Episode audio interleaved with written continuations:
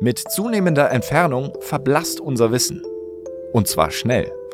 Schließlich erreichen wir die dunkle Grenze, die äußersten Reichweiten unserer Teleskope. Erst wenn die empirischen Ressourcen erschöpft sind, bewegen wir uns in das verträumte Reich der Spekulation. Edwin Hubble. Weltall. Astronomie. Kunst. Kunst. Kunst. Musik. Wissenschaft. Relativitätstheorie. Planetarium. Planetarium. Das Thema heute? Das James Webb Teleskop, ja, wie ein Geschenk für die Wissenschaft. Ja, man weiß ja nie, was man zu Weihnachten vielleicht geschenkt bekommt. Ne? Wenn es eine Rakete ist, kann man ja mal kurz vorbeifliegen. Plaudatarium. Mit Verena und Peter. Wann habt ihr denn das letzte Mal ins Weltall geblickt? Den Blick nach oben gerichtet und einfach mal geschaut, ähm, wie die Sterne aussehen, was man so in den Tiefen des Weltalls sehen kann und ja, was der Nachthimmel so zu bieten hat. Bei mir ist es ehrlich gesagt jetzt auch schon ein bisschen her. Wir hatten ja, nicht so das beste Wetter.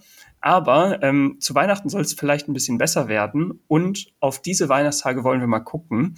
Denn da habe ich auf jeden Fall vor, mal ein bisschen mehr wieder ins Weltall zu gucken. Und das kann man natürlich einfach so mit bloßem Auge machen. Oder vielleicht mit einem Geschenktipp jetzt schon mal direkt am Anfang, falls jemand noch was braucht, mit einem Teleskop. Oder wenn man Wissenschaftler ist, dann macht man es vielleicht mit noch was anderem, nämlich noch mit einem noch viel größeren Teleskop was tatsächlich an Weihnachten startet. Und das sind so die Themen, über die wir heute reden wollen. Und damit beginnen wir mal. Hallo Verena. Ja, hallo, hallo Peter. Äh, schönen vierten Advent übrigens. Ja, dir auch, dir auch. Danke. Ja, du hast ja eben schon gesagt, wir wollen heute ähm, unseren Blick nochmal so richtig ähm, zum Abschluss dieses Jahres ja ins Weltall schweifen lassen, weil das ist ja letztendlich, warum wir auch überhaupt diesen Podcast machen und ähm, warum so viel geforscht wird, warum das Ganze so spannend ist, weil man eben unendlich weit schauen kann. Ja, und tatsächlich gibt es da gerade ein aktuelles Ereignis, was bevorsteht, was ähm, passend zu Weihnachten ist. Also wie, ja, wie ein Geschenk für die Wissenschaft quasi. Und zwar, ähm, um das jetzt mal vorwegzunehmen, soll, so zumindest der Stand heute, 15.12., das James Webb Teleskop am 24.12. ins Weltall starten. Ja, genau. was es genau damit auf sich hat, warum das jetzt so besonders ist, dass das jetzt auch noch an Weihnachten passiert, ähm, darauf wollen wir jetzt heute ein bisschen eingehen. Aber hat jetzt auch lang genug gedauert, dass es dann vielleicht endlich mal fliegt. Ne? Ja, genau. Also es ist, wollte ich gerade schon sagen, ein sehr verspätetes Weihnachtsgeschenk. Ne? Ähm, ein bisschen verspätet. Ja, minimal, minimal. Also ich habe nachgelesen, ich glaube, der erste angepeilte Termin, also als das angefangen wurde, die ganze Entwicklung, ähm, war 2007 schon. Also mhm. als man, ich glaube, 96 angefangen hat, das zu konzipieren. Ähm, ja, da war dann 2007 angepeilt. Jetzt haben wir 2021, also eine minimale Verzögerung. Ja, man muss sich vorstellen, dass auch im Laufe der Jahre immer wieder neue Termine natürlich angesetzt wurden, ähm, immer wieder ein paar Jahre später oder auch manchmal nur ein paar Monate später. Und tatsächlich habe ich hier gerade vor mir ein Buch liegen, das ist so ein Buch äh, allgemein über Astronomie, das hat unfassbar viele Seiten, behandelt alle möglichen Themen. Und das Buch ist auch schon ein bisschen älter und ich habe tatsächlich gerade gestern Abend durch Zufall gelesen, auch in diesem Buch, da steht noch, dass es 2013 jetzt aber ganz sicher starten soll. Das ist jetzt ja auch schon wieder fast zehn Jahre her. Also ähm, ja, wir drücken mal die Daumen, dass das Weihnachten wirklich was wird. Mhm. Genau. Ja. ja, und ist dazu auch noch ein sehr, sehr teures Weihnachtsgeschenk, muss man auch sagen. Also die Missionskosten werden auf insgesamt knapp 10 Milliarden Dollar geschätzt. Also. Ne, Hatten ja auch nett. genug Zeit, das ganze Geld auszugeben, würde ich sagen. Naja, es geht ja gerade erst los mit dem Ausgeben. Ne? Ja. Also das, das ganze Betreiben davon ist ja auch noch mal teuer. Das stimmt. Ähm, genau. Ja, aber was ist denn dieses Teleskop? Vielleicht fangen wir einfach damit an und machen dann später so ein bisschen, ja, was, was man vielleicht, wenn man jetzt kein James Webb Teleskop zur Verfügung hat, was man dann trotzdem noch im Weltall sehen kann. Und genau. genau. Und was vor allem auch an Weihnachten dann ja besonders ist. Übrigens, wer sich Genau. jetzt gerade fragt zu Weihnachten, wieso machen die jetzt nicht eine Folge über den Weihnachtsstern vielleicht, der ähm, kann mal in unserer letzten Weihnachtsfolge vorbeischauen vom letzten Jahr. Da haben wir nämlich genau über das Thema gesprochen. Was war vielleicht astronomisch gesehen der Stern von Bethlehem? Wir haben schöne Sternengedichte von einem ja, sehr netten Kollegen von uns, Bernhard, gehört. Also da gerne sonst noch mal reinhören. Ja, die waren echt toll. Ja, Gedichte. heute geht es eben um ein ganz besonderes Weihnachtsgeschenk. Genau. Ja, ähm, vielleicht sollten wir überhaupt erstmal damit anfangen, was denn Teleskope jetzt sind, weil von einem einfachen Teleskop bis zu wir schicken so ein Milliardenprojekt ins Weltall ist ja ein ganz schön großer Schritt. Und du hast es ja vorhin schon angesprochen, man beobachtet das Weltall und das hatten wir ja auch schon in vielen Folgen. Das machen, das ist keine neuzeitliche Erscheinung, das wird schon ja eigentlich die ganze Menschheitsgeschichte gemacht, dass man halt Richtung Himmel schaut. Genau, ja, und man hat dann Teleskope natürlich erstmal entwickelt, die man, die wir alle kennen, so, ne, die ähm, ja manche vielleicht auch bei sich zu Hause stehen haben, mit denen man ins Weltall gucken will. Aber irgendwann hat das der Wissenschaft nicht mehr gereicht. Da wollte man tiefer ins Weltall gucken und da ist man drauf gekommen, dass hier auf der Erde ähm, die ja die Strahlung so hoch ist und die Atmosphäre so viel schon absorbiert, dass ähm, man vielleicht einfach mal ein Teleskop aus dem Weltall heraus beobachten lassen sollte. Das heißt also, man schickt ein Teleskop ins Weltall, um von außerhalb der Atmosphäre noch weiter ins Weltall zu gucken, damit man eben nicht diese ganze nervige Atmosphäre hat, die ganz viel absorbiert. Ja, und das ist dann die Geburtsstunde der Weltraumteleskope gewesen. Und da sind jetzt schon einige unterwegs gewesen. Das wahrscheinlich bekannteste ist das Hubble-Weltraumteleskop, denn das hat uns ganz viele tolle Bilder geliefert und macht es auch immer noch. Genau, und auch das James Webb-Teleskop gilt ja jetzt auch so ein bisschen als Nachfolger des Hubble-Teleskops. Ähm, und da wird sich eben jetzt erhofft, dass man noch viel, viel ja, größere Ergebnisse und wissenschaftliche Erkenntnisse dadurch nämlich erlangt, weil man muss auch dazu sagen, auch das Hubble-Teleskop ist schon ein bisschen ja, älter, das ist 1990 gestartet, ist eben nach dem berühmten Astronomen Edwin Hubble benannt worden und ähm, ja, hat ja in die Tiefen des Weltalls geblickt, so tief, wie wir vorher noch gar nicht schauen konnten. Und damit ja auch immer, das kann man sich noch mal kurz in Erinnerung rufen, ja auch rückwärts äh, durch die Zeit quasi geschaut, ne? Weil je weiter ich ins Weltall einblicke, desto länger braucht das Licht, bis es bei uns ankommt und, und desto mehr Zeit ist eben vergangen. Also das sollte man noch im Hinterkopf behalten. Mhm. Ein Blick in die Tiefen des Weltalls ist immer in die Vergangenheit. Und das ist auch so ein bisschen Ziel dieses neuen Teleskops, des James Webb Teleskops. Das ist die Bildung der ersten, des ersten Lichts sozusagen in Form von Galaxien ähm, nach dem Urknall entdecken soll. Ähm, und dafür, ja, das ist es auch noch um ein Vielfaches größer und auch noch mal ein bisschen angepasst. Also es ist wissenschaftlich auf jeden Fall der Nachfolger von Hubble, was, ähm, was man so an Output erwartet. Allerdings beobachtet es ein bisschen anders. Und zwar hat Hubble wirklich auch im sichtbaren Licht viel beobachtet. Das heißt also, ne, können wir hingucken einfach so mit bloßem Auge. Während ähm, jetzt das James Webb Teleskop eher so für den Infrarotbereich optimiert wurde. Und das bedeutet, dass es nicht die normalen Farben, die wir eben so kennen, das normale Farbspektrum abbildet, sondern ähm, ja im Infrarotbereich, also in, ähm, in anderen Wellenlängen eher beobachtet, weil es auch so ist, dass ähm, Objekte, die sich weit weg befinden von uns und dann noch weiter weg bewegen, ein verschobenes Licht zu uns schicken und zwar in das rote Spektrum verschoben. Das ähm, ist der Doppler-Effekt, über den haben wir, glaube ich, auch schon mal gesprochen. Mhm, Ich glaube, ganz kurz. Vielleicht ist es gar nicht schlecht, noch mal kurz zu erwähnen, ähm, auch wenn das sicherlich viele wissen, zumindest die, die irgendwann mal Physik in der Schule hatten, dass ähm, es unterschiedliche Arten von Licht gibt, beziehungsweise Licht in unterschiedlichen Wellenlängen auftritt. Und wir haben ja unseren optischen Bereich, wo wir eben ja quasi alle Farben des Regenbogens sehen können.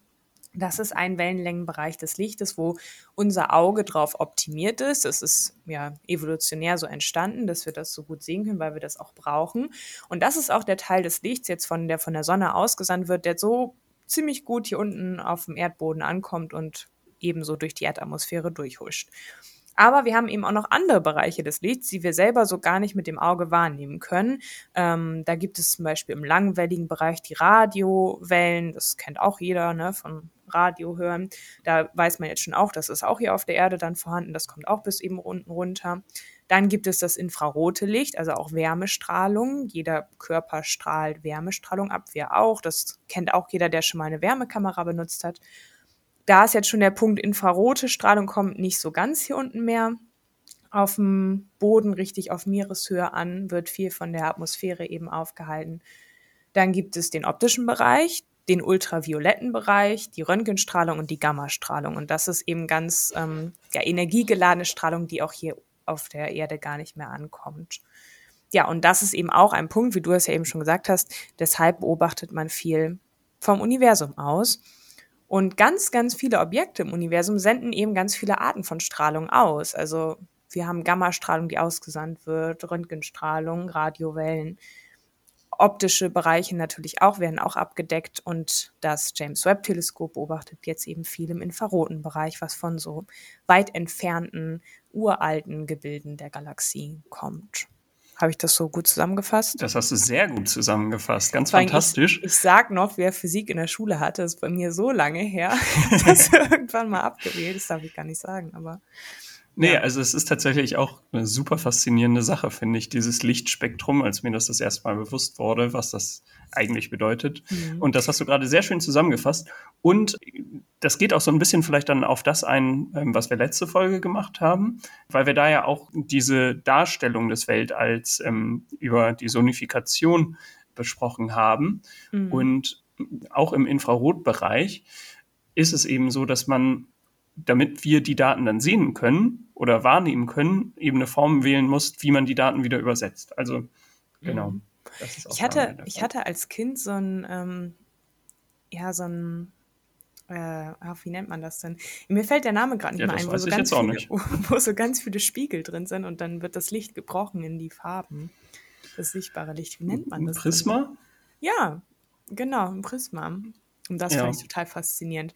Also ich habe das als Kind überhaupt nicht gecheckt, dass das wirklich das Licht so bricht, weil man ja das Konzept von Licht auch nicht so versteht. Mhm. Ähm, ich dachte halt, das macht das, dieses Gerät, diese Spiegel so selber, also dass es davon ausgeht. Mm, mhm. Aber fand ich super, super faszinierend. Da musste ich immer ganz viel dran denken, wenn ich so ja. über Licht nachdenke. Irgendwie witzig, das war so mein erster Berührungspunkt damit. Mhm. Und ja, ja, und wir haben ja auch schon gesagt, dass Licht super, super viele Informationen enthält. Man kann sich jetzt ja auch fragen, okay, gut, dann hast du halt so ein Teleskop und so nimmst da so ein bisschen Licht auf, aber du kannst aus Licht so viel rausziehen. Also Licht ist quasi ja unsere einzige oder nicht die einzige, aber die wichtigste Informationsquelle, wenn es darum geht, eben ähm, wissenschaftliche Daten aus dem Universum herauszuholen. Du kannst mhm. von dem Licht auf Elemente schließen, auf ähm, Verteilung schließen, auf Temperatur schließen. Also unfassbar viele Daten, die da eben zusammenkommen, wenn man das Licht analysiert. Mhm. Ja, und darum ist es super gut, mit diesem Teleskop ähm, auch nochmal zum Beispiel Sternentstehungsprozesse zu beobachten. Also so, man nennt das dann so protoplanetare Scheiben. Das heißt, wenn, wenn sich so die ersten Schritte gebildet haben, damit sich ein Stern formen kann, dann gibt es darum auch eine große Scheibe, wodurch sich die, also wo dann die Planeten drin entstehen. Und diesen Prozess, den möchte man damit auch nochmal besser beobachten. Mhm. Man kann nämlich dadurch, dass man im Infrarotbereich guckt, auch sehr gut durch so Staubwolken durchgucken. Und ja, da bin ich schon gespannt, was da rauskommt. Aber erste Ergebnisse, muss man auch nochmal sagen, nach dem Start werden erst nach ungefähr sechs Monaten erwartet, weil erstmal, wenn alles vor Ort ist, ähm, dass erstmal noch alles nachjustiert, feinjustiert werden muss und so ähm, und vorbereitet werden muss und auch die ähm, ja, die Komponenten müssen auch erstmal abgekühlt werden. Die haben nämlich eine sehr, sehr, sehr geringe Betriebstemperatur. ähm, unter minus 223 Grad Celsius. Oha, das wusste genau. ich auch nicht. Aber es macht ja auch Sinn, weil ähm, wir haben ja gerade gesagt, das ist im infraroten Bereich und wenn selber das, das Teleskop infrarote Strahlung eben abstrahlt, weil es ja Wärmestrahlung eben abstrahlt, dann könnte das ja das sicherlich verfälschen. Das kann ich mir auch vorstellen, ja. Was es beobachtet. Mhm. Mhm. Ja, und darum so sechs Monate nach dem Start wird das bisher angepeilt. Da bin ich mir nicht sicher, wie realistisch das dann ist. Also ob das sechs Monate in unserer Zeit sind oder ob das sechs Monate in NASA, ESA, Weltraumzeit ja, ja. sind. Das habe so, ich ne? auch schon gedacht. Vor allem, als ich mir durchgelesen habe, wie das Ganze da hochgeschickt werden soll. Also man muss sich das so vorstellen, das Ding ist schon verdammt groß. Es wird mit einer Ariane-Rakete auch hochgeschickt. Ne? Wer sich die mhm. Ariane-Folge noch anhören möchte, kann das auch gerne tun. Haben wir jetzt so viele Parallelen. Ja. Ähm, und äh, Genau, das ist eben, also es ist ein riesiger, riesiger Spiegel natürlich auch, den das, das Teleskop besitzt, nämlich mit 6,5 Metern Durchmesser, der Hauptspiegel zumindestens. Und der ist auch zusammengeklappt und das Teleskop selber ist auch zusammengefaltet. Das heißt, es wird ins Weltall geschickt, dann an einer bestimmten Position rausgelassen dann werden erstmal die Solarzellen ausgeklappt, damit die Energieversorgung gesichert ist. Und dann macht es sich selber nochmal auf den Weg zur richtigen Position. Das ist auch, ähm, ich glaube, es waren 1,5 Millionen Kilometer, oder? Mhm. Von der Erde entfernt. Ja. Und auf dem Weg dahin klappt es sich immer weiter aus. Also ich denke immer so, wenn ich sowas höre, so, oh Gott, und dann geht da eine Sache schief und dann, ne, du kannst ja nicht dahin oder irgendwas machen. Mhm. Also das ist ein Prozess von vielen, vielen Tagen, wo sich das allein nur ausklappt, dieses Teleskop. So, da ist noch nichts hochgefahren oder nichts justiert, was du halt ja auch eben gesagt hast. Ne? Also mhm.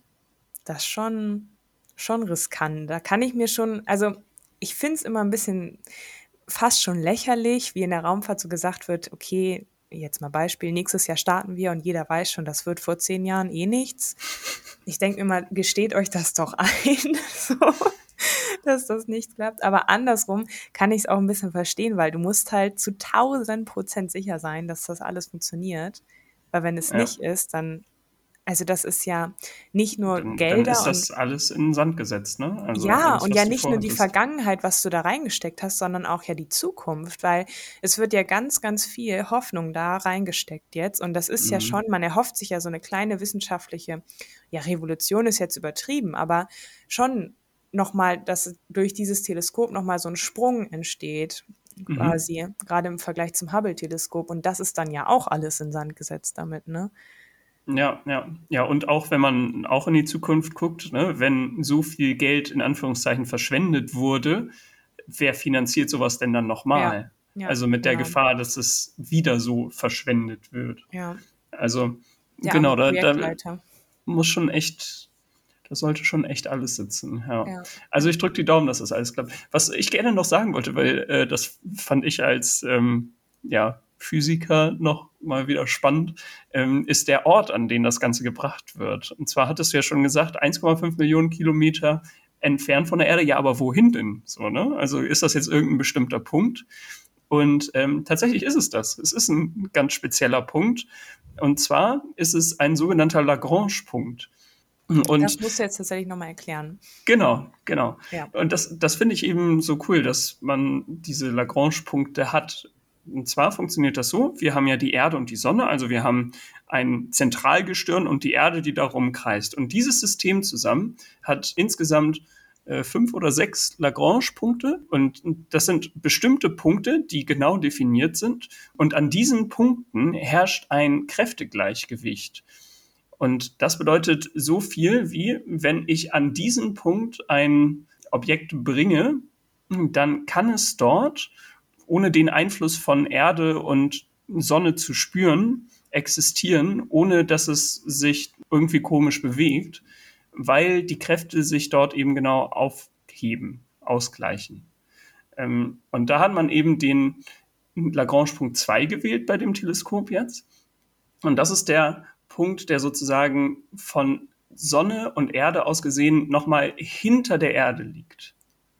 Mhm, das also heißt, nicht Richtung, nicht Richtung Sonne, sondern Richtung offenes genau, Weltall quasi. Ja. Genau, das heißt auf der Nachtseite der Erde, man könnte sagen im Schatten der Erde, wobei das bei 1,5 Millionen Kilometern nicht mehr wirklich Schatten ist.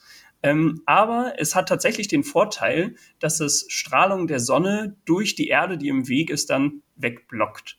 Und an mhm. diesem Punkt, da, naja, also man kann ein Objekt niemals ganz genau an einen Punkt gehen, man umkreist diesen Punkt dann ähm, mehr oder weniger und an diesem Punkt befindet sich das Teleskop dann wahrscheinlich dauerhaft, ist da weit weg von dem ganzen Weltraumschrott, den wir sonst so haben ähm, und kann relativ ungestört ins Weltall gucken. Mhm. Ähm, ja, genau. Das heißt, wer sich mal fragt, wo das dann überhaupt hingeschickt wird, das geht da zu diesem Lagrange-Punkt. Falls man mal vorbeischauen möchte. Ja, falls man mal vorbeigucken möchte. Das klang wer so weiß, von- wer weiß, was Wegbeschreibung. Also Ja. direkt beim Mond rechts, dann fünf Ja. Grad nach, nach links und dann Genau. solltet ihr es schon sehen. Ja, man weiß ja nie, was man zu Weihnachten vielleicht geschenkt bekommt. Ne? Wenn es Ja. eine Rakete ist, kann man ja mal kurz vorbeifliegen. Ja, who knows. Aber da würde Genau. ich aufpassen, nicht, dass man das ganze Projekt da in den Sand setzt, wenn man einmal es angefasst hat oder so. Ja, nee, das äh, ist aber auch, auch witzig, witzig, weil du meintest das überhaupt nicht ernst, aber ich sage was Ernstes dazu. Und zwar ist das tatsächlich auch geschützt gegen äh, Kleinstmeteoriten. Also selbst wenn da ein kleiner Meteorit gegen die Spiegel fliegt, passiert wohl nichts. Ich weiß Mhm. nicht richtig, wie die das hinbekommen haben, aber ähm, ja. Das heißt, Ja, ja. Solange du ein bisschen vorsichtig bist und nicht voll Ja, rein kann. Kann man schon mal so andetschen und jeder fragt sich, was sind diese Schmierpunkte da drauf, die wir immer bekommen. Ja. Ja. Ja, also es ist schon ähm, allein, dass das jetzt, ob es jetzt am 24. startet oder dann doch erst zwei, drei Monate später, aber falls es dann jetzt irgendwann in absehbarer Zeit Zwei, starten sollte, starten sollte, ist allein ja schon das eine unglaubliche Leistung. Ähm, Ja. das, also allein eine technische Leistung, das da hinzubringen und das entwickelt zu haben jetzt so weit. Und wenn das dann auch noch gut funktioniert, also dann, ähm, ja, wäre das schon ein ziemlich, ziemlich cooles Weihnachtsgeschenk gewesen quasi. Zumindestens was, was man auch langfristig dann nutzen kann. Soll übrigens, momentan ist so der Stand maximal zehn Jahre äh, im Betrieb sein. Ähm, das ist momentan so angesetzt. Ähm, ich weiß nicht, inwieweit man das da nochmal verlängern könnte oder nicht. Aber das ist so die Zeitspanne, wo gerade mit gerechnet wird. Ja. Naja, aber falls ihr an Weihnachten dann eben doch leider keine Rakete bekommen solltet, ähm, haben wir noch ein paar Ideen, was ihr vielleicht stattdessen sehen könnt und wie ihr an Weihnachten auch so das Weltall für euch nochmal neu entdecken könnt. Ähm, es ist nämlich ja wirklich eine perfekte Zeit eigentlich, um das Weltall zu beobachten, wenn es jetzt nicht so kalt draußen wäre. Aber abgesehen davon haben wir jetzt ja übermorgen am 21 ähm, die Wintersonnenwende. Das heißt, da haben wir den kürzesten Tag des Jahres. Ähm, und ich habe nochmal nachgeguckt, da sind ja dann acht Stunden Sonnenlicht ungefähr. Also die Sonne ist acht Stunden am Himmel. Das ist nur ein Drittel. Das heißt, zwei Drittel des Tages ist Nacht. Weshalb übrigens auch Weihnachten jetzt gefeiert wird. Also so, so von nebenbei gerade. Wegen der Wintersonnenwende.